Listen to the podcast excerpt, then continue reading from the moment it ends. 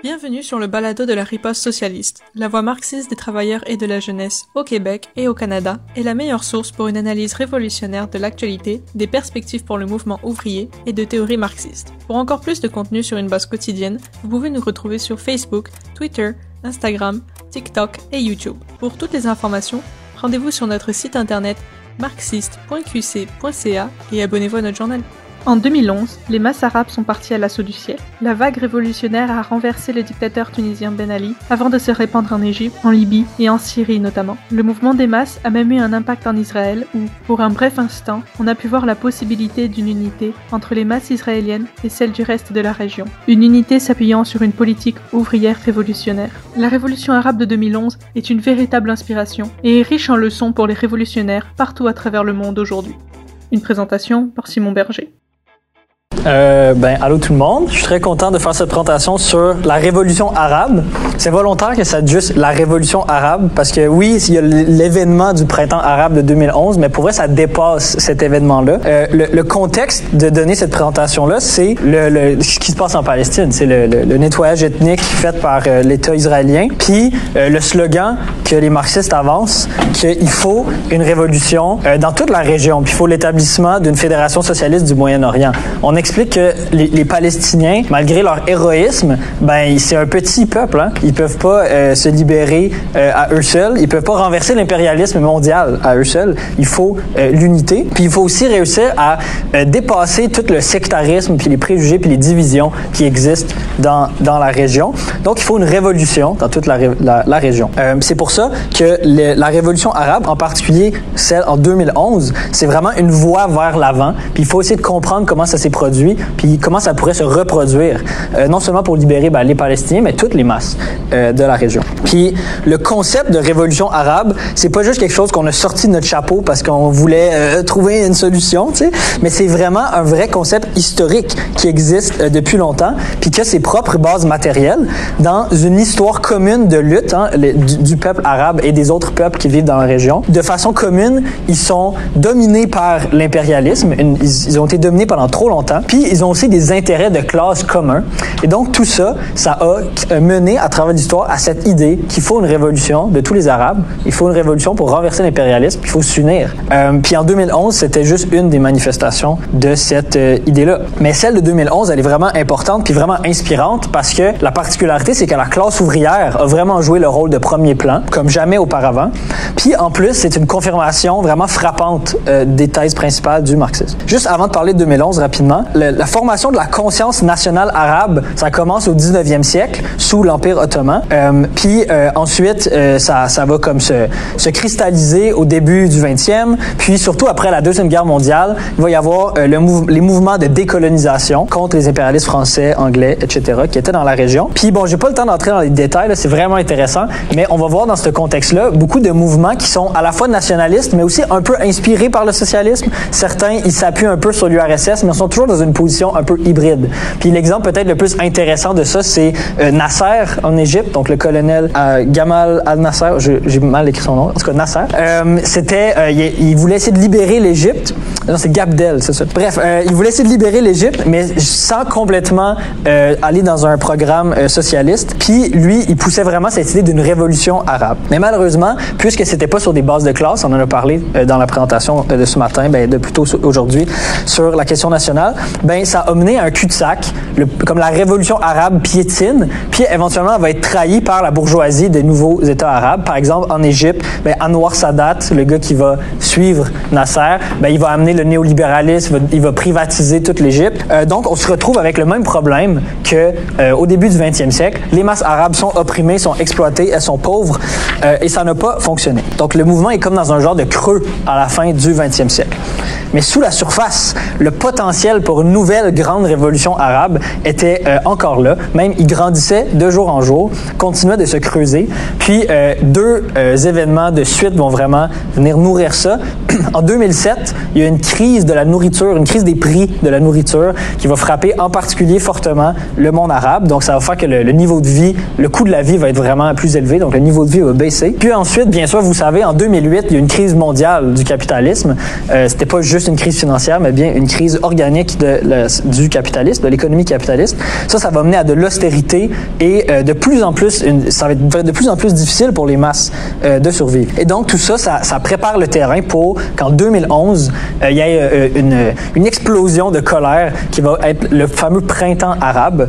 et ça, ça a commencé dans un pays que, je pense personne doutait qu'il pouvait être le, premier à faire la révolution, c'est la Tunisie. Pourquoi euh, personne doutait de ça? C'est que la Tunisie, c'était un peu le joyau de l'impérialisme mondial, euh, surtout européen.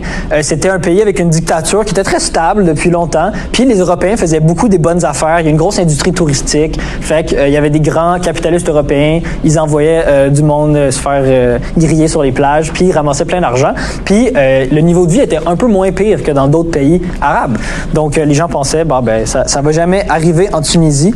Et pourtant, et pourtant, ça a commencé de façon très dramatique. Le 17 décembre 2010, donc on n'est pas encore en 2011, mais ça commence fin 2010, euh, un jeune homme qui s'appelle Mohamed Bouazizi, il s'immole par le feu dans la ville de Sidi Bouzid. Euh, et Bouazizi, c'était un jeune diplômé et il avait fini l'université et depuis cinq ans, il avait pas de job. Euh, puis pour survivre, il y avait un petit stand de fruits. Il vendait des fruits là, dans le marché, euh, mais son stand était euh, illégal, il n'y avait pas les permis nécessaires. Donc, euh, en fin décembre, il se fait confisquer son stand de fruits. Là, il va voir la mairie pour, pour non, j'avais le droit, c'est ma seule façon de vivre, en fait. C'est vraiment sa seule façon de vivre. Et on lui refuse de récupérer son matériel. Alors là, il est complètement dans la rue, c'est la seule chose qu'il avait. Il n'y a plus de façon de, faire son argent. donc, en, désespoir, il va se verser du gaz dessus devant les bureaux de la mairie, puis se partir en feu, comme une façon de protester, mais aussi parce qu'il était complètement désespéré. Euh, puis quand j'ai regardé des, images de la ville de Sidi Bouzid, puis oui, on voit comme de la pauvreté, mais pour vrai, ça ressemble quand même à n'importe quel genre banlieue plus ou moins pauvre d'une ville du sud. Genre, ça pourrait être dans Californie, ça pourrait être dans le sud de, l'Europe. Ça a l'air d'être une place tout à fait normale. Mais sous la surface, il y avait des graves problèmes, puis Boisizy, c'est pas le seul qui y vivait. Euh, il y avait euh, un taux de chômage extrêmement élevé. En fait, en Tunisie, en 2011, dans les jeunes de moins de 25 ans, 70% des jeunes n'avaient pas de travail. vraiment intense. Hein? Euh, puis dans d'autres pays, c'était pire. En fait, en Algérie, 75% En Égypte, 76 Puis ça, c'est juste les chiffres de 2011. Là. Peut-être que, que c'est pire euh, dans certains de ces pays-là aujourd'hui. Euh, en général, dans le monde arabe, 40% des Arabes aujourd'hui vivent sur moins de 2 dollars par jour. En Égypte, qui on, va revenir l'Égypte, ça va être un gros, euh, gros endroit pour la révolution. Le salaire minimum en 2011 avait pas augmenté depuis 1985 c'était vraiment, vraiment difficile de vivre au quotidien euh, dans, dans, ces, dans ces endroits-là qui semblaient tout à fait normal pourtant. Puis en plus de ces problèmes économiques, il faut additionner les causes politiques. Parce que le gouvernement de Tunisie, c'était euh, ben, régné par un dictateur, euh, Ben Ali, euh, qui lui était au pouvoir depuis des décennies. Puis euh, en plus, il était immensément corrompu. sa famille et ses amis tenaient l'économie tunisienne essentiellement dans leurs mains. Ben en fait non, c'est les impérialistes qui tenaient l'économie tunisienne dans leurs mains, mais Ben Ali et ses amis, c'était comme leur pantin, puis ils faisaient plein d'argent sur le dos des masses comme ça. Donc cette combinaison politique et économique, c'est vraiment ça qui mène qui mène les gens à énormément de colère. Puis la mort de Mohamed Bouazizi, ça va comme être l'étincelle qui met le feu aux poudres, un peu comme euh, le, meurtre de George Floyd avait fait pour euh, le mouvement Black Lives Matter aux États-Unis. Euh, c'était pas juste parce que lui c'était atroce, mais c'est parce que à travers de son expérience se réfractait l'expérience de des millions de jeunes Tunisiens et Arabes. Donc après, euh, ça, en fait, il n'était pas mort dès le début, il était à l'hôpital, mais après qu'il se soit immolé, il y a des manifs qui se déclenchent dans cette ville-là, Sidi Bouzid, et les forces de l'État vont encercler la ville pour essayer de contenir le mouvement mais ça fonctionne pas du tout. Et euh, dans les jours suivants, il y a des manifs qui commencent un peu partout, euh, sur la côte, dans les terres, partout en Tunisie, euh, de centaines de personnes, puis de milliers de personnes, puis le mouvement vraiment se répand comme une traînée de poudre. Euh, et là, on est vers la fin du mois de décembre 2010. Les demandes principales des manifestants, c'est le droit au travail, ce qu'on comprend étant donné que le chômage était extrêmement élevé, une meilleure distribution des richesses et la liberté. Au début, le slogan de, de, de, tasser Ben Ali du pouvoir était présent, mais c'était pas vraiment le slogan principal. mais à travers de la lutte, les masses vont se radicaliser. En fait, comme Marx le dit souvent, ben parfois le mouvement a besoin du fouet de la contre-révolution pour aller vers l'avant. Et c'est ça qui va se passer en janvier, ou fin décembre, début janvier. Ben le régime va être extrêmement répressif. Ils se sont pas contentés de juste encercler une des villes, mais euh, ils massacrent les manifestants. En fait, ils tirent à balles réelles euh, dans les manifs. Euh, ils capturent des gens, ils les torturent. Euh, ils envoient évidemment beaucoup de gaz lacrymogène. Ça, on a ça aussi au Québec. Euh, ça m'est arrivé. mais ce que ça va faire, c'est que contrairement à ce que Ben Ali pense, ça va pas calmer le mouvement. Les gens vont pas avoir peur. En fait, ils étaient tellement fâchés que ça les a juste fâchés encore plus. et là, ça va vraiment, c'est comme il a mis de l'huile sur le feu. Là, ça va se répandre partout dans le pays à un niveau supérieur. Et c'est plus tellement juste un mouvement pour des meilleures conditions de vie, etc., qui aurait peut-être pu être calmé par des réformes. Non, ça devient un mouvement contre la répression, contre le régime, contre tout. Il fallait déraciner. Et là, la, la demande, c'est de renverser Ben Ali. Le slogan principal, c'était Ben Ali dégage. Et là, le mouvement comme s'accélère vers le mi-janvier, début mi-janvier. Euh, la répression accélère aussi. 20 manifestants sont tués en un week-end. Euh, mais ça continue. Je pense qu'on peut dire qu'à partir de ce moment-là, la jeunesse tunisienne, qui était la force principale du mouvement, avait perdu sa peur de la mort et ils voulaient juste gagner. Et c'était, c'était tout ce qui comptait pour eux. Et là, ce qui va se passer, qui va faire un tournant dans la situation, c'est que la classe ouvrière organisée va s'impliquer dans le mouvement. Au lieu d'être juste des manifs organisés par des jeunes avec des slogans politiques, euh, les syndicats commencent à prendre euh, les devants. L'UGTT, Union générale des travailleurs tunisiens, depuis le début, il y avait des manifestations dans les locaux syndicaux, il y avait des, des, meetings, je veux dire, puis il y a des manifestations devant les locaux, mais ils n'étaient pas vraiment actifs. En fait, c'est que la direction de l'UGTT était vraiment corrompue, était vraiment achetée par le régime, et donc eux, ils ne voulaient pas, évidemment, euh, faire des manifs. Mais sous la pression énorme du mouvement, euh, la direction n'a pas le choix. C'est comme, ben, soit que je reste du bord de Ben Ali puis que je me fais trancher la tête, ou en tout cas euh, sortir du pays, ou que je prends le côté de la révolution, puis j'accepte, on a besoin de plus de démocratie. Donc, là, au début, le leadership dit, OK, on va organiser une minute de silence. Je sais pas trop qu'est-ce que ça voulait dire, là, mais comme, tu sais, ils essayent de trouver des petites façons de faire des trucs, mais de pas aller trop loin. Mais dans les rangs, dans la base, les gens veulent des grèves, et finalement, ça va avoir lieu. Ça commence par des grèves euh, locales, par ville, euh, même des grèves générales dans les villes. C'est vraiment fascinant. Dans ces, dans ces villes-là, le taux de participation dans les grèves est de presque 100% Tout le monde, essentiellement, sort. Euh, les deux seules exceptions, c'est les hôpitaux et les boulangeries. Pas parce que personne leur a dit qu'ils ne pouvaient pas aller en grève, parce que les travailleurs eux-mêmes, ils décident c'est quoi les services essentiels. Ça, c'est une leçon intéressante pour notre mouvement syndical ici. ils décident qu'il faut nourrir les gens, il faut soigner les gens, mais tout ce qui n'est pas complètement essentiel, dans la rue, puis euh, on renverse le, régime. Et euh, vers, là, c'est le, on arrive le 13 janvier. Euh, le régime vraiment faiblit. ça s'est passé assez vite. Le gouvernement annonce dans un, une adresse à la nation des réformes, des promesses de changement. Ils disent il y aura plus de censure, on va introduire la liberté d'expression, on va arrêter de tirer à balles réelles dans les manifestants. puis Ben Ali dit qu'il va pas se représenter aux prochaines élections en 2014. Donc ça, c'est trois ans euh, plus tard. Euh, puis pour euh, suppléer à euh, ces, à ces euh, promesses-là, le régime va organiser une manif pro-Ben Ali, qui est complètement artificielle. Ils payent des gens, ils, trouvent leurs amis, genre, please, venez manifester. Puis ils essaient de montrer que le mouvement est pas assez fort, mais personne n'est berné par ça. Puis les manifs ce soir-là continuent, les grèves continuent, le, pays est complètement paralysé et ça va mener essentiellement euh, à la chute de Ben Ali.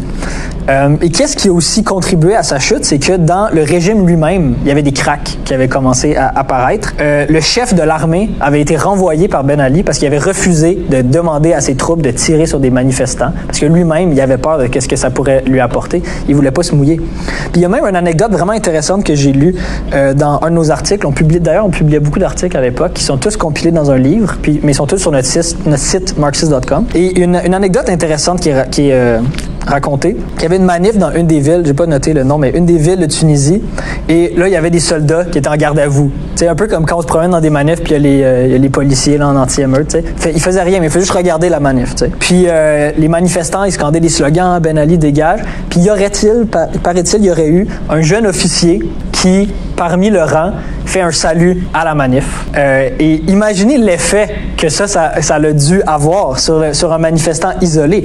C'était deux personnes, c'est seulement, peut-être seulement lui, puis une personne l'aurait aperçu, mais à travers ces deux personnes-là se réfractaient les deux forces sociales qui étaient en train de clasher, le courage montant de la classe ouvrière, de la jeunesse, des chômeurs, contre un régime qui s'affaiblit, puis qui, qui s'effrite euh, en morceaux. Et la pression des masses était tellement forte que euh, le régime était plus intéressé à, à essayer d'émater, en fait. Euh, et ça, ça fait penser à une anecdote que raconte Trotsky dans Histoire de la Révolution russe, quand un Cosaque a fait un clin d'œil à un manifestant russe.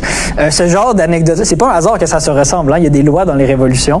Euh, puis ici, on voit, c'est ça, c'est- c'est- ce craquement-là du régime, euh, très clairement. Et donc, le 14 janvier, le lendemain des concessions, Ben Ali va, euh, en fait, il, il chute pas immédiatement, désolé, le 14 janvier, il renvoie l'entièreté de son gouvernement après euh, une grève générale qui dure toute la journée. Puis finalement, euh, ça, ça fonctionne pas, ça ne calme pas les gens. Donc le 15, il est poussé par le reste de, de, de l'establishment et surtout l'armée à quitter le gouvernement. Il fuit vers l'Arabie saoudite, euh, la queue entre les jambes, avant que quelqu'un ait sa peau. Et donc le 15 janvier, la révolution tunisienne triomphait, ou du moins une première victoire. Et ça, c'était vraiment une victoire incroyable, hein, parce que c'était pas arrivé depuis, depuis très très longtemps dans le monde arabe que les masses, euh, les jeunes, les masses ouvrières renversent un dictateur. Euh, ça avait pris seulement euh, trois, trois, quatre semaines en fait pour réussir à y arriver en Tunisie. Les travailleurs, les paysans, les petits commerçants, les chômeurs, les jeunes, en conditions normales dans ces pays-là, puis dans le nôtre aussi d'ailleurs, ont pas leur mot à dire. Si le gouvernement c'est de la merde, ben le gouvernement c'est de la merde. Puis tu peux chialer avec tes amis, mais mais tu peux rien faire. Puis là ils avaient réalisé que quand on s'unit puis on sort dans les rues, on peut décider en fait, on peut changer les choses. Trotsky dit que la révolution c'est l'entrée des masses sur la scène de l'histoire. Je pense que c'est un très bon exemple euh, de ça. Puis, on pourrait comprendre cette, euh, cette euh, expression-là, hein, l'entrée des masses sur la scène de l'histoire, de façon un peu abstraite, juste quand les masses commencent à faire des trucs. Mais c'est plus que ça. Je pense que c'est vraiment un, un éveil de la conscience. C'est une transformation psychologique très profonde où les gens qui normalement n'ont pas leur mot à dire réalisent on peut dire c'est assez, on met notre pied à terre, puis les choses changent. Imaginez comment c'est comme un- un- une transformation du jour au lendemain, de réaliser que tu peux euh, changer les choses, que tu n'es plus juste un, un esclave. tu sais. Et c'est ça qui s'était passé en Tunisie. Bon, en Tunisie, l'histoire ne s'arrête pas là parce que là, il y a un gouvernement de transition qui va arriver. Il va y avoir une deuxième phase de la révolution. Mais pour l'instant, euh, on va changer de, de théâtre. On va aller euh, en Égypte. Parce que s'il y a bien une chose que les révolutions savent faire, c'est ignorer les frontières. Les révolutions sont internationales. Et euh, la révolution euh, tunisienne va vraiment euh, inspirer les masses égyptiennes. L'Égypte, c'est euh, un immense pays avec une population de 82 millions. C'est vraiment un pays important pour le monde arabe. C'est aussi un pays qui a des traditions militantes, euh, des traditions révolutionnaires euh, importantes. Donc c'est certain que la révolution en Égypte reflétait l'influence de la Tunisie, mais il y avait aussi ses propres facteurs. Le taux de chômage, comme en Tunisie, était extrêmement élevé, le niveau de vie très bas, puis euh, la crise de 2008 avait frappé. En particulier, euh, il y avait une grosse réduction du commerce euh, en 2008 et euh, l'Égypte, un de ses moteurs économiques, c'est le canal de Suez, donc il avait perdu énormément d'argent, beaucoup de, de- de- gens qui avaient été envoyés à la rue, euh, etc. Et comme en Tunisie, il y avait aussi un facteur politique. L'Égypte était gouvernée par Moubarak depuis euh, des décennies aussi. Puis euh, lui, s'était rendu un vieux croulant qui était complètement déconnecté de la, de la euh, société. Et donc, il préparait la succession à son propre fils, un autre, Moubarak Junior. Et ça, les gens étaient vraiment pas euh, down avec ça. Donc, tous les facteurs étaient présents. Autour du 20 janvier, donc quelques jours seulement après la chute de Ben Ali en Tunisie, il va y avoir euh, des immolations par le feu de jeunes gens devant des bureaux gouvernementaux. Donc, euh, clairement, ils ont comme répété ce qu'ils qu'ils ont vu en Tunisie. Évidemment, c'est pas une méthode de lutte que nous on recommande, là, euh, les gens de, de s'immoler, mais, mais c'est vrai, il, faut, il fallait le dire euh, parce que ça, ça ne fait pas avancer la lutte, là, je pense pour des raisons évidentes, mais quand même, ça a comme marqué euh, les consciences Et donc, là, des gens se disent, OK, qu'est-ce qu'il faut faire? Il faut vraiment, faut faire comme les Tunisiens. Euh, donc, il y a des groupes d'activistes qui commencent à s'organiser. Et le 25 janvier, c'est un mardi, important, parce que le vendredi va se passer quelque chose. Le 25 janvier, il y a une grande manifestation qui est organisée au Caire, qui est la capitale et la, et la métropole. Euh, et ça, c'est vraiment intéressant parce que en Tunisie, ça a commencé par des petits mouvements qui ont comme fini par avoir la vitesse. Puis là, c'est devenu énorme. Mais au Caire, ça a immédiatement été une manif énorme. Puis on voit comment que le tremplin de la révolution tunisienne donnait des ailes à la révolution égyptienne. Les masses marchent vers la place Tahrir, qui est la place centrale du Caire. Et au début, la police sait pas quoi faire en fait. Ils ont jamais vu une manif aussi grosse que ça. Ils ont peur de rentrer dans le tas. Donc ils laissent faire. Ils laissent les gens prendre la place Tahrir. Mais éve- éventuellement, sous la pression de leurs supérieurs, ils attaquent, ils chargent la manifestation. Mais là, dans un de ces moments décisifs de l'histoire, comme peut-être l'officier qui a fait le salut euh, en Tunisie, il y a un moment décisif où les manifestants, ils en ont eu assez de se prostrer devant leur gouvernement. Et là, ils contre-attaquent. Euh, ils chargent les policiers, ils les désarment. Il y a des gens qui montent sur... Il y a des camions avec des canons en haut là, pour repousser les, manifestants. Ils montent dessus, ils les brisent, ils ouvrent les portes, ils, sortent les conducteurs des camions en haut. Euh, ils lancent des roches. Et ils réussissent à garder la place Tahrir. Ils prennent la place Tahrir, en fait. Euh, et la police échoue. Puis aussi, à travers tout ça, c'est pas juste un combat. Il y a certains policiers qui fraternisent avec, euh, avec euh, les travailleurs, même si, bon, ils sont la minorité. Ça, c'était la première victoire de la révolution égyptienne, la prise de la place Tahrir, le 25 janvier. S'ensuit deux jours de tension. Euh, les policiers vont réussir à évacuer la place avec du gaz lacrymogène. Il y a des manifs un peu partout. La situation est très tendue. C'est pas aussi gros que le 25 janvier, mais on sent que le mouvement n'a pas terminé. Et là, les groupes qui menaient un peu le mouvement, ils appellent au vendredi de la colère, à une grande manifestation le vendredi. Et euh, les, gens vont répondre à l'appel en masse. Le, mouvement revient encore plus fort que le 25, euh, non, seulement au Caire, mais aussi ailleurs en Égypte. C'est là qu'on voit qu'il y avait vraiment un potentiel révolutionnaire quand ça devient un mouvement euh, national. À Suez, par exemple, le mouvement est particulièrement militant. Les policiers arrivent plus à bloquer la place Tahrir. Les manifestants la reprennent. Des postes de police sont incendiés. Euh, et le- les buildings du parti dirigeant sont incendiés aussi, ce qui est une victoire morale très forte parce que les masses avaient peur. Hein? C'est comme le QG, genre le, evil QG, là, comme dans un film. Là, ils l'ont brûlé. C'est vraiment, c'est vraiment euh, important. Je pense qu'on on peut citer euh, ce que euh, Louis XIV demandait à un de ses conseillers à la Révolution française. Est-ce une révolte? Non, sire, c'est une révolution. Je pense qu'à ce moment-là, c'était vraiment clair. Et j'aimerais juste souligner, j'ai pas vraiment le temps d'en parler beaucoup, mais que le, le rôle moteur, vraiment, à ce moment-là, c'est les jeunes. C'est vraiment les jeunes, beaucoup de chômeurs, c'est eux qui mènent, c'est eux qui vont dans les rues, c'est eux qui se battent. Ils commencent à ramener d'autres couches de la société, mais c'est vraiment la jeunesse qui a, pris les devants. Et aussi, les femmes. Les femmes étaient très présentes. Euh, Puis là, il y a comme des préjugés hein, sur le monde arabe, les femmes soumises, machin chouette, avec, euh, avec des, voiles, tout ça. C'est complètement n'importe quoi, ces préjugés-là. Au contraire, partout à la place Tahrir, il y, a des, y a des femmes, ils font des speeches, ils organisent des trucs.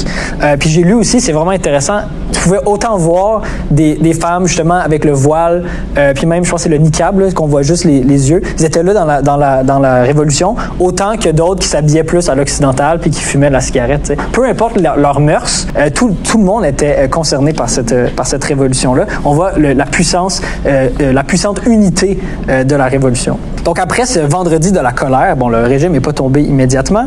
Euh, il y a une suite. Un couvre-feu est déclaré par le gouvernement. Il passe à l'offensive, mais le couvre-feu est complètement ignoré par les manifestants. Le mouvement continue à gagner en force. Et là, euh, le gouvernement euh, va décider de retirer les policiers des rues. En fait, c'était une tactique pour essayer de terroriser les gens. Ils vont ouvrir les prisons, puis retirer les policiers, puis essayer de faire comme faire la, la- la- euh, maintenir l'ordre, on peut dire, mais pas vraiment maintenir l'ordre. En fait, créer le désordre par euh, des bandits, euh, littéralement. Euh, et euh, en, en, euh, en attaque, en riposte, euh, les travailleurs vont commencer à organiser des milices pour euh, garder l'ordre dans la capitale, dans les rues. Ils vont s'armer de bâtons, de machettes ou même juste leurs poings, puis patrouiller, puis essayer de trouver les, les goons du régime, puis les arrêter eux-mêmes. Donc on voit vraiment cet embryon de pouvoir ouvrier qui est déjà dans les premiers jours du mouvement commence à, à naître. Là, Moubarak, le dictateur, sort et fait un speech horrible. Dit OK, je vous ai entendu, je fais un remaniement ministériel, mais en même temps de juste changer quelques ministères, il, il attaque le mouvement. Euh, il nomme un de ses bras droits premier ministre. Donc ça, c'est extrêmement insultant pour les, euh, pour les manifestants. Ça fait juste créer encore plus de colère. Ici, j'ai une anecdote intéressante euh, que Alan Woods, notre camarade, dans un des articles qui a écrit sur le sujet, cite. Il cite un vieux monsieur qui s'était interviewé par la BBC, un vieux monsieur égyptien. Il dit à, à un journaliste de la BBC, j'avais l'intention d'aller me coucher pendant quelques heures, juste quelques heures et continuer à manifester demain. Mais quand j'ai entendu le discours de Moubarak, j'ai immédiatement appelé tous mes contacts pour leur dire de sortir et de manifester et je suis ressorti dans la rue. C'est vraiment ça l'énergie de la révolution haïtienne. C'est quand même fou. Les gens dormaient pas parce qu'ils étaient dans la rue tout le temps, puis ils se battaient, puis ils scandaient des slogans. Euh, je pense qu'on peut dire c'est badass en fait. Voilà, donc le, mouvement continue. Euh, à ce point-ci, le régime continue à chercher des façons euh, de, de, mater la révolte, la révolution plutôt. Et là, ils vont organiser un massacre un massacre à la place Tahrir. Euh, ça a été appelé dans certaines sources euh, la journée des chameaux parce qu'il y a plein de gens qui arrivent à dos de cheval et de chameau puis qui chargent la place Tahrir en fait. Euh, puis c'était des contre-révolutionnaires achetés par le pouvoir et il, y, a, eu quelques morts, énormément de blessés. c'est vraiment, imagine la terreur là. Vous êtes dans vous êtes dans la rue sur la place publique, vous organisez, il y a des speeches tout ça, les gens ils font de la bouffe, puis vous faites charger par un cheval, avec quelqu'un qui vous matraque. C'est vraiment terrorisant. mais malgré tout, les manifestants ils tiennent bon, euh, ils s'organisent, ils contre-attaquent, ils chassent les, contre-révolutionnaires. Et euh, encore une fois, on voit qu'un peuple qui a perdu sa peur de la mort, qui est vraiment convaincu, euh, qui lutte pour des bonnes, des bonnes raisons, est impossible à vaincre seulement par la répression. C'est là donc que le gouvernement s'est dit, si la répression fonctionne pas, alors il va falloir utiliser la ruse. Mais avant, avant de se rendre là, là, on arrive au début février à peu près. Et le mouvement piétine, il y a eu différents revirements de situation, etc. la place Tahrir est toujours occupée. C'est comme un genre de QG de la révolution. Mais il n'y a pas vraiment de stratégie. Il n'y a pas vraiment de plan pour escalader le mouvement. On fait juste faire des, euh, révolutions, des manifestations à chaque jour. Euh, mais comment est-ce qu'on fait pour que Moubarak euh, arrête de s'accrocher au pouvoir et quitte? Et eh bien là, c'est là où que, comme en Tunisie, la classe ouvrière rentre en jeu. Et c'est elle qui va faire, qui apparaît sur la scène et qui change tout. Déjà dans les années auparavant, il y avait eu une vague de grève. Il y avait eu un genre d'éveil progressif de la classe ouvrière, les, les premiers signes. mais à partir de février 2011, il y a une nouvelle vague de grèves qui commence à un niveau supérieur. C'est des grèves révolutionnaires. Dans une ville après l'autre, les travailleurs égyptiens, euh, ils euh, occupent leurs usines, ils arrêtent le travail, euh, ils chassent les patrons qui sont tant détestés et aussi, significativement, ils chassent les dirigeants syndicaux corrompus qui avaient été achetés par le pouvoir. Il y a des grèves de transport qui paralysent les marchandises, le transport des marchandises, incluant parfois le transport de munitions ou de vivres pour les militaires. et là, vraiment, ça, c'est ce mouvement de grève, c'est vraiment ça qui vient créer une pression énorme sur l'État. Parce que habituellement, les policiers, les soldats, puis les bureaucrates, bref, l'État, ils ont l'impression qu'ils tiennent la société dans leurs mains. Right? Ils peuvent faire ce qu'ils veulent. C'est eux, c'est eux la, loi, c'est eux euh, l'État. Mais quand, euh, puis ouais, quand il y a des manifestations, ça peut peut-être leur faire peur, mais c'est juste comme des ennemis à, abattre. Mais quand la société arrête de fonctionner, quand la société est paralysée, ben, ils réalisent qu'en fait, ils n'ont vraiment pas le vrai contrôle. Ils sont juste une force de terreur euh, en temps normal fonctionne, mais ils réalisent qu'ils ne tiennent plus rien euh, dans leurs mains. Donc ces grèves-là, ça va vraiment euh, terroriser l'État. Et c'est ça qui va faire que Moubarak va être euh, renversé. Les principaux généraux, ils réalisent que si on continue comme ça, on va tout perdre en fait. On va tout perdre. Ils vont s'emparer de, la société, ils vont s'emparer de l'économie, les manifestants. alors, ce serait mieux de tasser Moubarak puis placer un autre régime. Essentiellement, l'armée fait un, un coup d'État et Moubarak quitte, lui aussi, comme Ben Ali. Il s'enfuit, la queue entre les deux jambes. Et comme la révolution tunisienne, la révolution égyptienne venait de gagner euh, une énorme victoire. Bon, euh, vous en doutez que ça s'arrête pas là, euh, mais avant de continuer un peu l'histoire, j'aimerais ça faire une tangente sur différentes leçons politiques qu'on peut voir de, ces événements-là. D'abord, la question de l'approche des marxistes envers les revendications Parce que vous avez bien remarqué que j'ai dit la classe ouvrière jouait un rôle, hein, c'était vraiment important, mais c'était pas des révolutions socialistes pour autant. Les demandes des, des manifestants, c'était des demandes démocratiques, des demandes nationales démocratiques. On pourrait dire c'est les tâches de la révolution bourgeoise, avoir la, établir la démocratie, sortir les impérialistes, ce genre de choses-là. Et ça, c'est pas surprenant que le mouvement de la révolution arabe a commencé par ces questions-là, parce que depuis longtemps, il y avait des dictatures, pas de liberté d'expression, euh, etc. Euh, donc, la demande, la première demande que les gens ont, c'est, ben, à bas l'État, on veut la démocratie. Ça, c'est des choses qu'on a déjà ici, dans un pays capitaliste avancé comme le Canada. Puis on sait que sous le capitalisme, même si on a la démocratie, Hein, ça, ça sert à, à, pas ça sert à rien, mais plutôt c'est pas une vraie démocratie. Comme Lénine disait, euh, la démocratie bourgeoise, c'est la même chose que les, euh, maîtres d'esclaves euh, qui auraient une démocratie entre eux. là, c'est la démocratie pour les maîtres, pour les esclavagistes. donc, on soutient pas ici des demandes purement démocratiques, ou plutôt, on se limite pas à des demandes purement démocratiques. Alors, comment est-ce qu'on approche cette question-là dans le contexte de l'Égypte? Ben, je pense que c'est évident qu'il fallait soutenir la demande de plus de démocratie, renverser euh, le dictateur. Euh, mais il y a une façon euh, de faire. Ben, D'abord, plus de droits démocratiques, c'est bon, on pourrait dire en soi, parce que même s'il y a des limites à la démocratie bourgeoise, ça permet aux masses de s'organiser plus facilement. Ils peuvent créer des syndicats, ils peuvent créer des partis ouvriers, ils peuvent avoir des débats. Euh, et ça, ça, ça favorise la lutte de classe. Mais aussi, c'est qu'on sait que les révolutions se développent pas euh, uniquement sur des lignes droites. Il y a plusieurs phases. Après cette première phase, avec des, un peu des illusions démocratiques, ben, bien sûr que les gens euh, allaient commencer à se poser des questions plus de, classe, allaient réaliser les limites d'une démocratie formelle. Euh, il fallait aussi abolir les inégalités, etc. Puis comme dans ce pays-là, c'est seulement la classe ouvrière qui pouvait accomplir ces tâches démocratiques-là, ben, c'était inévitable qu'à un certain point, la classe ouvrière marque de son sceau ses demandes, puis commence à les transformer dans des demandes contre sa propre bourgeoisie.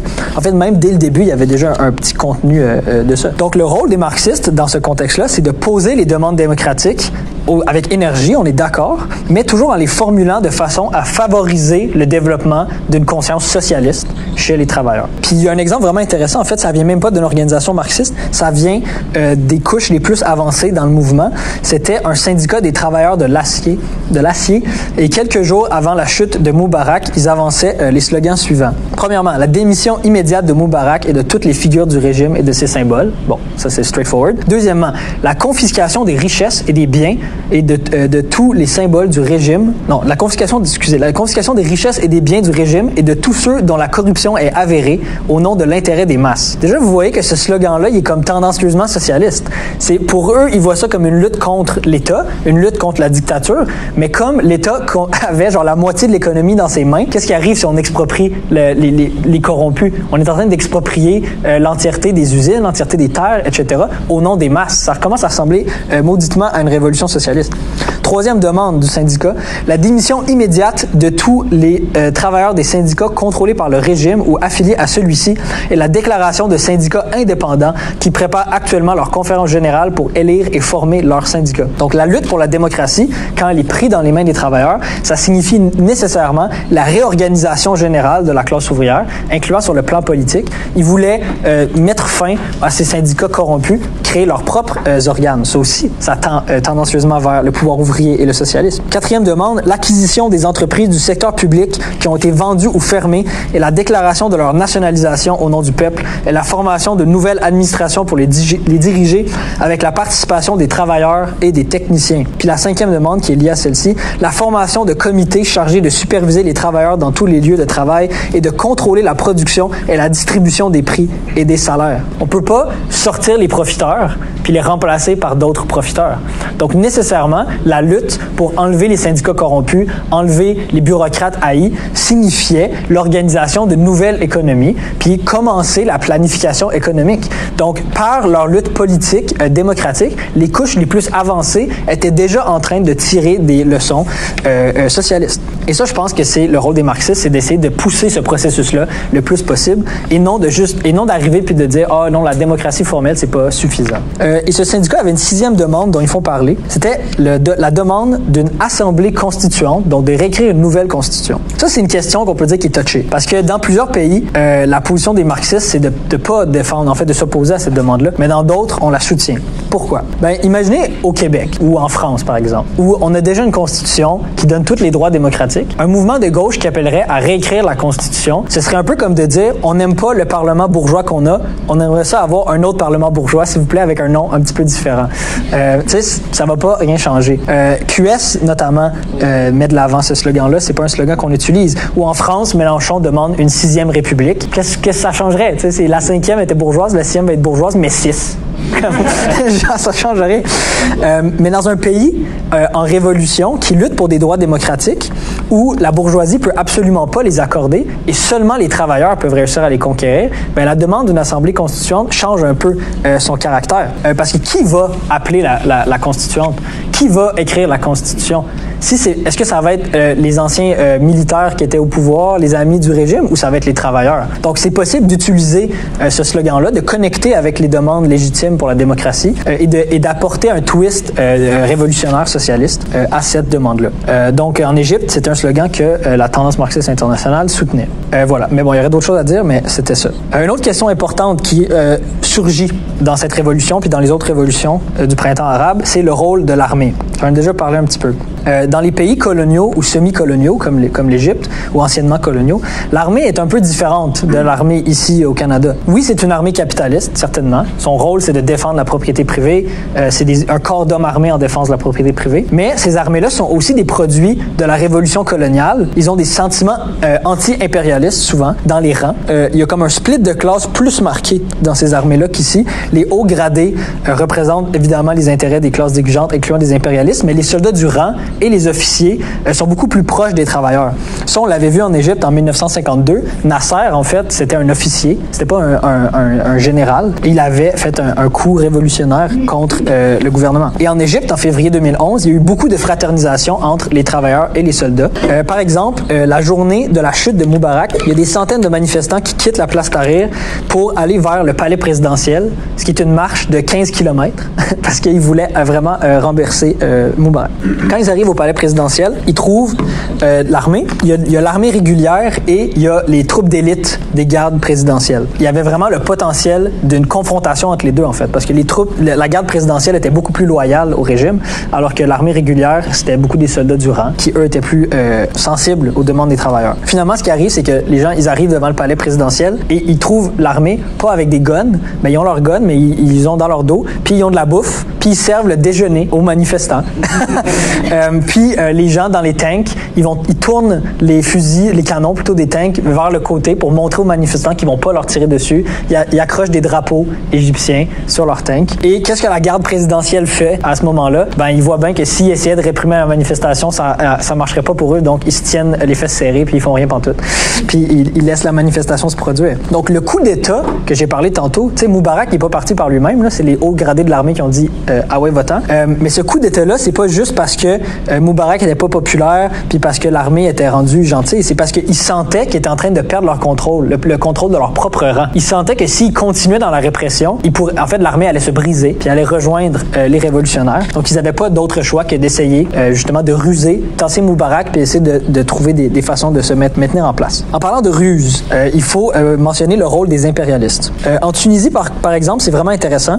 La Tunisie, c'était une dictature depuis très longtemps, avant même la révolution. Puis toujours, les impérialistes avaient soutenu ce régime-là, malgré les arrestations arbitraires, la torture, etc. Mais là, quand le mouvement commence à être trop intense, puis qu'ils tirent à balles réelles sur les manifestants, ben là, soudainement, ils se trouvent une conscience, puis ils disent, ouais, peut-être vous devriez faire attention, vous devriez peut-être respecter un petit peu les droits humains. tu sais. Euh, mais c'est clairement parce qu'ils voyaient juste que s'ils continuaient comme ça, le gouvernement allait chuter. Ils ont eu peur. Euh, puis ils avaient, ils avaient raison, euh, honnêtement. C'est vraiment euh, hypocrite. En Égypte, c'est la même chose. Après les quatre premières journées de manifestations de masse, après avoir vu la chute du régime en Tunisie, euh, les impérialistes américains se disent, OK, ça nous prend une méthode douce. Hillary Clinton, qui était secrétaire d'État à l'époque de- des États-Unis, elle dit la chose suivante. Ces manifestations soulignent l'existence de profonds griefs au sein de la société égyptienne.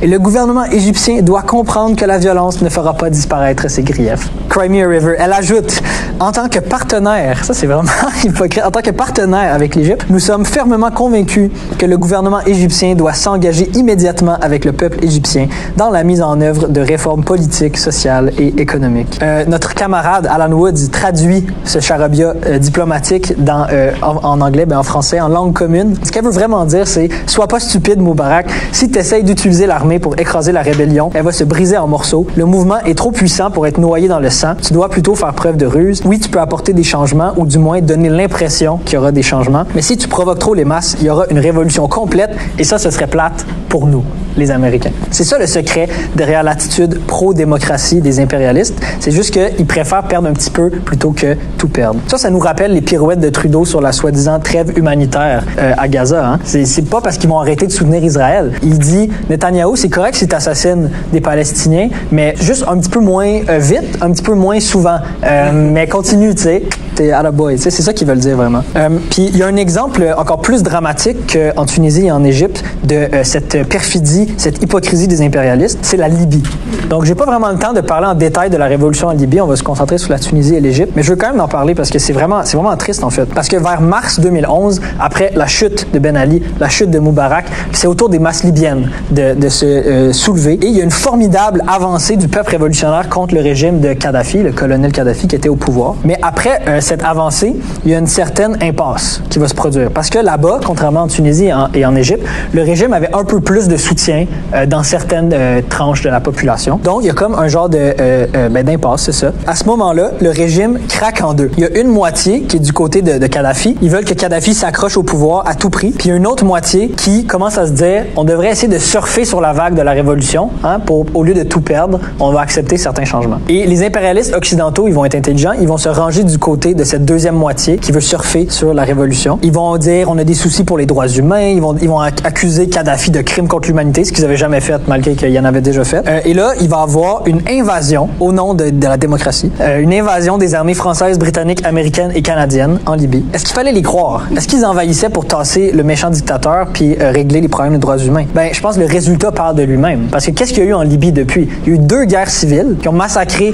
des dizaines, des centaines de milliers de personnes. Il y a eu une montée de l'islamisme, l'apparition d'esclavage et de trafic humain en Libye et toujours pas de stabilité. En fait, ça fait comme trois ans qu'ils se posaient d'avoir une élection en Libye puis ça s'est toujours pas produit. C'est ça que les impérialistes ont amené en Libye. Ils ont pas apporté la démocratie. ce qu'ils ont fait, c'est qu'ils ont dit on prend le côté du peuple. Ils ont dit on prend le côté de la démocratie. Mais l'important pour eux, c'était que les profits continuent à rentrer. Euh, ils ont mis en place un conseil intérimaire qui avait une politique d'ouverture vers l'Occident, une politique de privatisation et d'austérité, ce qui était d'ailleurs exactement la même politique économique que Kadhafi, et qu'il n'y avait rien de changé. La seule différence, c'était que c'était plus facile de duper les masses avec un gouvernement soi-disant libéral qu'avec le gouvernement de Kadhafi. Donc notre tâche, que ce soit en Tunisie, en Libye, en Palestine, c'est de toujours démasquer l'impérialisme, de pas accepter euh, ces deals pourris et de pas tomber euh, dans ces pièges. Euh, la répression va pas arrêter parce que les impérialistes viennent nous donner des armes, mais par la mobilisation révolutionnaire des masses. il faut pas mettre de la, pression sur nos gouvernements, il faut les renverser en fait. Puis ça c'est notre tâche ici au Canada. Maintenant, on a parlé de la Tunisie, on a parlé de l'Égypte, on a parlé de certaines leçons. je pense que la Tunisie et l'Égypte c'est vraiment les exemples les plus frappants parce que dès le début il y a eu des, victoires, mais la révolution va se propager partout. Et là il y a un exemple très intéressant, c'est Israël et la Palestine. Israël, même si, bon, techniquement, c'est pas des Arabes, donc euh, c'est pas la même chose, mais ça change rien. Il n'y a pas de mur euh, imperméable euh, entre, entre les, les, pays, ou en fait, quand il y en a un, les idées, en fait, s'en foutent des murs. et donc, il va avoir un impact là-bas. En mai 2011, il va y avoir des manifestations en Palestine, autant dans la bande de Gaza qu'en Cisjordanie. C'était des manifestations de solidarité avec les masses égyptiennes. Et qu'est-ce qui va se produire? C'est que dès le début, très rapidement, le Hamas à Gaza et l'autorité palestinienne du Fatah en Cisjordanie vont réprimer les manifestations. Donc, euh, c'est fun, les, combattants de la liberté, mais quand euh, le but, c'est de donner le pouvoir aux masses, soudainement, ils sont plus intéressés. Euh, pourquoi? C'est que ces deux groupes-là, ils veulent garder leur contrôle de la société. C'est des institutions de classe aussi, même s'ils sont opprimés. On en a parlé tantôt dans la présentation. C'est une nation opprimée, mais qui a son propre, son propre split entre les classes. et donc, ils n'étaient pas pour que la révolution se propage. et en fait, le Hamas et l'autorité palestinienne, les deux, c'est des créations d'Israël. Et on comprend pourquoi Israël a créé ça, parce qu'eux, ils sont bien contents qu'il y ait quelqu'un dans ces pays-là, ou plutôt dans ces, dans ces régions-là, qui est capable de réprimer les masses quand elles veulent se soulever. Donc, euh, malheureusement, ça va pas trop s'étendre, malgré qu'il y avait des appels à une nouvelle intifada. Euh, parce que le, à ce moment-là, l'obstacle de ces deux euh, organisations-là n'a pas été dépassé. Mais en Israël, c'est pas juste en Palestine, en Israël même, la révolution arabe va se répandre et ça va vraiment causer une panique chez la classe dirigeante. Netanyahou, il, il ordonne à ses ministres de pas parler de la situation en Égypte en public. Il demande au gouvernement occidentaux qui avaient commencé à critiquer, tu sais, Moubarak et tout, de réduire leur, leur critique de Moubarak puis de réduire leur critique euh, de la dictature. Pourquoi? Parce qu'ils avaient peur que les masses palestiniennes et israéliennes comprennent. En fait, ils avaient comme un crash course de comment renverser un, un régime tyrannique et ils voulaient pas que euh, ça leur arrive. Donc, on voit bien que ce qui inquiète Israël, c'est pas tant le Hamas, mais c'est leur propre euh, classe ouvrière et les masses palestiniennes. C'est ça qui leur fait peur vraiment. En fait, c'est pas, c'était pas une peur qui était complètement euh, dans les airs, parce qu'effectivement, il va y avoir des gros mouvements. En, en, août 2011, il y a des manifestations de masse en Israël. Le 7 août, il y a 300 000 personnes qui sortent à Tel Aviv. Et Tel Aviv, c'est une ville de 500 000 personnes. fait que les 3 cinquièmes de la population sortent. Euh, bien, il y avait peut-être des gens qui venaient d'ailleurs, mais quand même 300 000 personnes. Et ils demandent des meilleurs salaires et ils demandent que Netanyahou dégage, comme pour Ben Ali. Euh, et il y, a y beaucoup d'écriteaux qui disent strike like an Egyptian, walk like an Egyptian. Il était vraiment inspiré par le mouvement euh, égyptien. Et ça, je pense que c'est vraiment incroyable. Tu sais, ça l'a pas mené à la, à la, chute de Netanyahou, mais il faut quand même souligner à quel point c'est incroyable qu'il y ait une unité, même si elle est juste temporaire, entre les masses palestiniennes qui essayent de se soulever et les masses israéliennes. C'est incroyable. Malgré les, le massacre, malgré les, les générations les générations de, de, de, colère, de haine entre ces deux peuples-là, ben, ils ont un ennemi commun. Et quand ils commencent à se mettre en, en place, ben, ils sont dans le même mouvement contre le même ennemi, même s'ils ne s'en rendent pas toujours euh, tout à fait contre. Puis j'aimerais citer euh, un, une organisation euh, socialiste euh, israélienne qui s'appelle Matzpen. C'était un groupe dans les années 60. Et eux, déjà, ils avaient compris que la seule manière de régler la question euh, israélo-palestinienne puis de libérer les Palestiniens, c'était justement euh, d'insister sur le fait que les, ces deux groupes-là, ils ont des intérêts communs, mais pas euh, dans le vide, mais dans le contexte d'une révolution arabe. Ils comprenaient qu'une révolution arabe, en général, ça pourrait pousser autant les, travailleurs israéliens que palestiniens euh, vers la victoire. Ils écrivent dans leur, euh, dans leur journal, les classes possédantes, ils parlent des régimes arabes, les classes possédantes ont prouvé leur incapacité à résoudre les problèmes sociaux, politiques et nationaux du monde arabe. Il est devenu évident dans la pratique que seules les masses exploitées elles-mêmes, dirigées par la classe ouvrière, pouvaient résoudre ces problèmes historiques. Cependant, il y a une longue distance entre l'existence de conditions objectives appropriées et la réalisation de la nouvelle direction. Il parle des groupes de gauche. Pour ce faire, le facteur subjectif est également nécessaire. Une organisation politique dotée d'une théorie révolutionnaire et d'une stratégie révolutionnaire pan-arabe. Très intéressant. Ça, c'est un groupe socialiste juif. Ils sont restés euh, assez minoritaires à l'époque. C'est un groupe trotskiste, je pense. Mais euh, c'est ça, ils avaient compris que c'était seulement dans le contexte d'un mouvement pan-arabe que cette unité-là serait possible. Aujourd'hui, c'est exactement la même position qu'on qu a. C'est pour ça qu'on parle d'une fédération socialiste du Moyen-Orient aussi et d'une révolution dans tout le Moyen-Orient. On ne dit pas que l'unité entre les travailleurs israéliens et palestiniens va être facile. En fait, elle va être extrêmement difficile, surtout à l'heure actuelle où il y, a, une guerre un, puis un massacre. On peut pas juste appeler à l'unité comme ça dans le vide. Mais on sait que c'est possible parce qu'il il existe une base objective de solidarité qui est le fait qu'ils appartiennent à la même classe, autant les classes ouvrières des deux côtés ont intérêt à renverser le capitalisme, renverser l'impérialisme, renverser Netanyahou, toute sa clique, puis tous les, les capitalistes euh, dans la région. Donc malgré que cette unité-là nous semble euh, difficile et lointaine, sous la surface, la vieille taupe de la révolution creuse, même chez les masses israéliennes, éventuellement euh, ça peut se reproduire. Donc voilà, ça c'était pour Israël et la Palestine. Donc comme je disais tantôt, la révolution en 2011 ne se termine pas avec le départ de Ben Ali et de Moubarak, les masses restent dans les rues parce que la question c'est de savoir qui qui va les remplacer en fait. Puis quel type de société? Est-ce qu'on veut créer une fois que les dictateurs sont, sont partis? En Tunisie, après Ben Ali, c'est Ghanouchi ou Ranouchi euh, qui était l'ancien premier ministre qui prend le pouvoir. Évidemment, l'ancien premier ministre de Ben Ali, le monde, ils, ils sont pas niaiseux. Euh, ils savent que ça va euh, mener au même. En Égypte, après Moubarak, c'est l'armée qui prend le pouvoir. Il crée un conseil temporaire qui, qui, dont le but ce serait de maintenir l'ordre pour assurer une transition démocratique éventuellement. Et là, est-ce qu'on fait confiance à ces gens pour amener une véritable démocratie? Ben, la plupart des masses, c'est non. Évidemment, certaines personnes qui se disent OK, on a gagné, ils reviennent chez eux, mais il y a encore une grosse proportion des gens qui vont euh, dans les manifestations et ils ont des demandes pour des gains sociaux. Donc une nouvelle phase de la révolution qui commence. Les masses rejettent les réformes insuffisantes, les petites manœuvres gouvernementales, des régimes de transition. En Égypte, pendant presque un an, les manifestations continuent à peu près à chaque semaine, même si elles sont un petit peu moins grosses qu'au début. Euh, L'armée dit qu'ils vont faire des élections et qu'ils vont pas se présenter, ils vont pas présenter de candidats officiels, mais ils attendent, ils attendent, ils disent ça va être d'ici six mois. Finalement, ça va leur prendre plus qu'un an pour appeler des élections.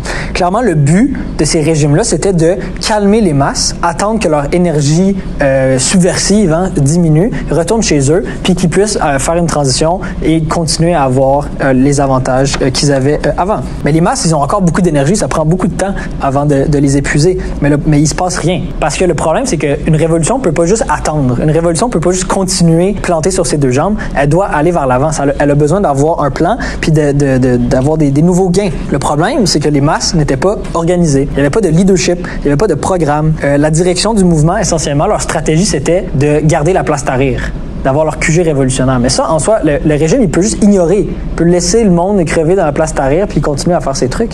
C'était, pas suffisant. Il aurait fallu un réseau de comités révolutionnaires, un réseau d'assemblées du peuple, que ça soit pas juste à la place Tahrir, mais partout. Euh, puis que dans ce, dans ce réseau-là, qui comme s'organise à l'échelle nationale, il aurait fallu une organisation, un parti, comme le Parti bolchevique en Russie en 1917, qui aurait continuellement agité contre tous les escrocs qui veulent faire dérailler la révolution, qui aurait expliqué qu'il faut continuer jusqu'au renversement du capitalisme et que ça prend un État ouvrier. Ça, ça aurait été euh, la façon de faire avancer la révolution. Mais en l'absence de cette direction-là, ben, c'est d'autres partis qui ont pu faussement se présenter comme une opposition. Et euh, l'exemple le plus frappant de ça en Égypte, c'est l'élection de euh, Morsi, donc Mohamed Morsi, je pense. il a pris le pouvoir justement un an après la chute de Moubarak, quand l'armée a fini par organiser des élections. Et Morsi, c'est un islamiste. il est dans un parti qui était associé aux frères musulmans, une organisation islamiste. c'est comme un islamiste de centre, on pourrait dire. Genre, il essaie de se présenter comme raisonnable, puis un peu comme les, les, les partis de la démocratie chrétienne dans plusieurs pays d'Amérique du Sud ou, d'Europe.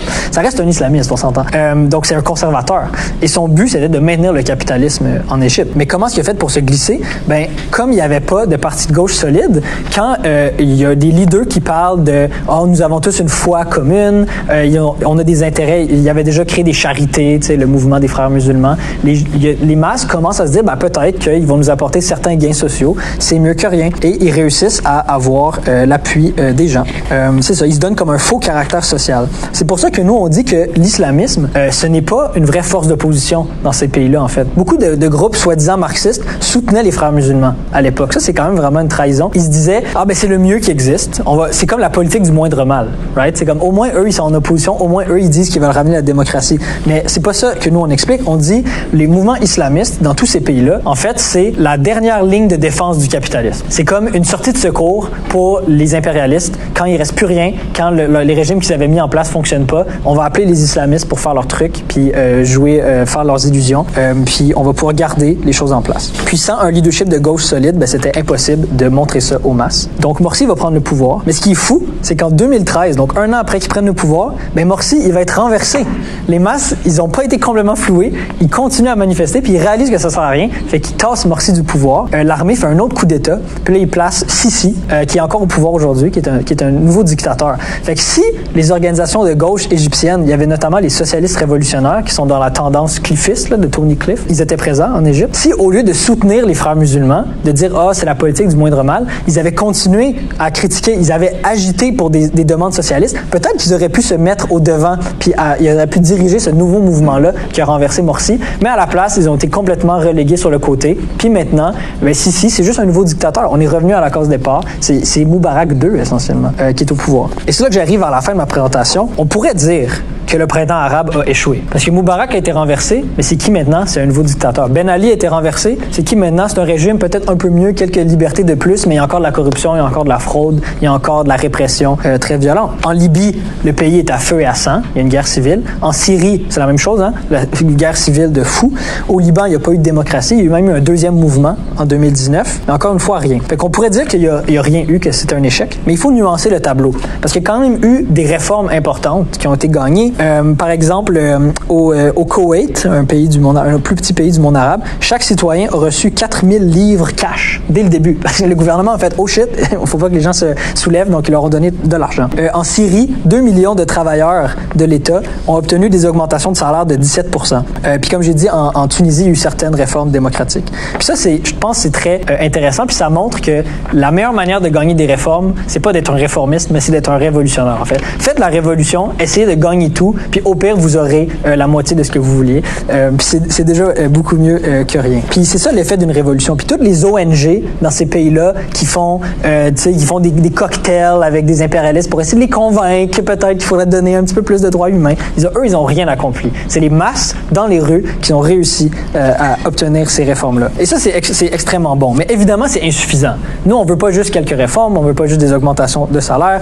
en fait, je pense que les conditions sont, encore pires là maintenant. Là. Après la pandémie, après la nouvelle crise du capitalisme, les prix de la nourriture sont super élevés dans cette région-là. Euh, c'est vraiment, vraiment grave. Donc, qu'est-ce que ça prend? Ça prend un nouveau printemps arabe. Ça prend une nouvelle révolution arabe. Et je pense que euh, c'est très possible en fait, parce que les problèmes n'ont pas été réglés. Tout ce qui avait mis le feu à ces sociétés-là est encore là. Ça pourrait arriver. Puis en plus, avec ce qui se passe en Israël en ce moment, on voit des manifs partout dans les dans les régimes arabes. En Égypte, il y a des grosses manifs en solidarité avec la Palestine, mais pas juste en solidarité avec la Palestine. ils critiquent leur propre gouvernement. Ils disent pourquoi vous faites rien? Si vous faites rien, nous on va faire quelque chose. Vous voyez le potentiel révolutionnaire dans ce mouvement de solidarité là. Euh, probablement que ce qu'on voit en ce moment ces manifs là, c'est juste la première phase d'une lutte prolongée, non seulement en Égypte, mais aussi euh, en Turquie, en Tunisie, euh, partout euh, dans la région en fait, incluant en Palestine. Voilà, donc c'est vers ça que, nous on se tourne. Donc j'arrive vers ma fin, ma fin, pas ma fin, mais la fin de la présentation. Ça fait comme une heure que je parle là, fait que c'est le temps que je termine. Une révolution, c'est pas un calcul arithmétique. On peut pas juste dire ah la colère est assez grosse, il y a assez de monde, ok c'est bon, ils vont gagner. tu sais. Il y a vraiment un phénomène de transformation psychologique, même je dirais quasiment spirituel, profond des masses, parce que c'est ce sentiment, on va plus se laisser faire. Maintenant, on va se tenir debout. Puis aujourd'hui, il y a un peu une apathie dans certains des pays arabes parce qu'ils ont l'impression que ça n'a pas fonctionné. Mais je pense que cette, euh, apathie-là euh, va être dépassée. Puis les gens, ils se rappellent. Ils se rappellent de ce qui est arrivé. Ils se, rappellent qu'ils se sont tenus debout puis ils ont réussi à faire des changements, même s'ils n'ont pas eu tout ce qu'ils voulaient. Puis euh, ils, ils veulent, ils veulent le refaire. Je pense qu'il y a beaucoup de gens qui veulent le refaire puis ils attendent juste l'occasion puis ils attendent de se faire convaincre que c'est possible à nouveau. Puis, mais cette fois, pour que la révolution arabe gagne, ça va prendre le facteur subjectif. Ça va prendre un parti révolutionnaire dans tous ces pays-là qui a un programme qui est capable de dépasser les demandes démocratiques, d'aller jusqu'au pouvoir ouvrier, puis l'organisation du socialisme. C'est ça la tâche que s'est donnée la tendance marxiste internationale, incluant ici. Quand on construit au Canada, ben on aide euh, nos camarades dans ces pays-là ou nos camarades arabophones mais qui vivent ici, par exemple, à organiser les forces de la révolution partout dans le monde arabe. C'est très concret euh, qu'est-ce qu'on fait euh, en ce moment. Et pour finir, juste lire un, petit texte que j'ai écrit. Les masses tunisiennes, égyptiennes, palestiniennes et même leurs frères et sœurs de la classe ouvrière en Israël se sont soulevées en 2011 parce qu'elles sont profondément unies par une histoire de lutte, mais aussi par une fraternité de classe. Elles ont proclamé à chaque lancer de briques,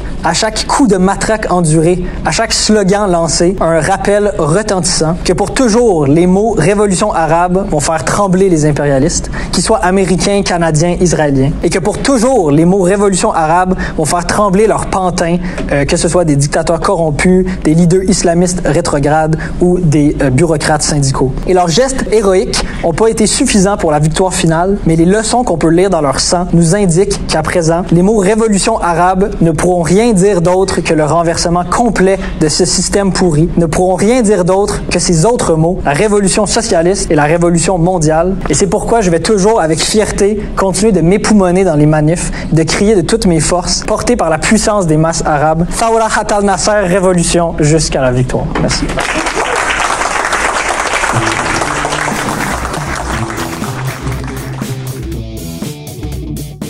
Merci d'avoir syntonisé notre balado. On espère que vous avez aimé cet épisode. La Riposte Socialiste est une organisation révolutionnaire qui lutte pour la transformation socialiste de la société. Nous sommes la section canadienne de la tendance marxiste internationale. Nous cherchons activement à éduquer les travailleurs et la jeunesse aux idées authentiques du marxisme afin de lutter contre les attaques capitalistes et l'austérité et de mettre fin au capitalisme. Cependant, nous ne serons pas en mesure de le faire par nous-mêmes. Alors si vous êtes d'accord avec les idées qu'on défend, rejoignez-nous. Vous pouvez nous trouver sur Facebook, Twitter, Instagram, TikTok et YouTube. Pour toutes les informations, rendez-vous sur notre site internet marxiste.qc.ca, abonnez-vous à notre journal et aidez-nous à construire les forces du socialisme.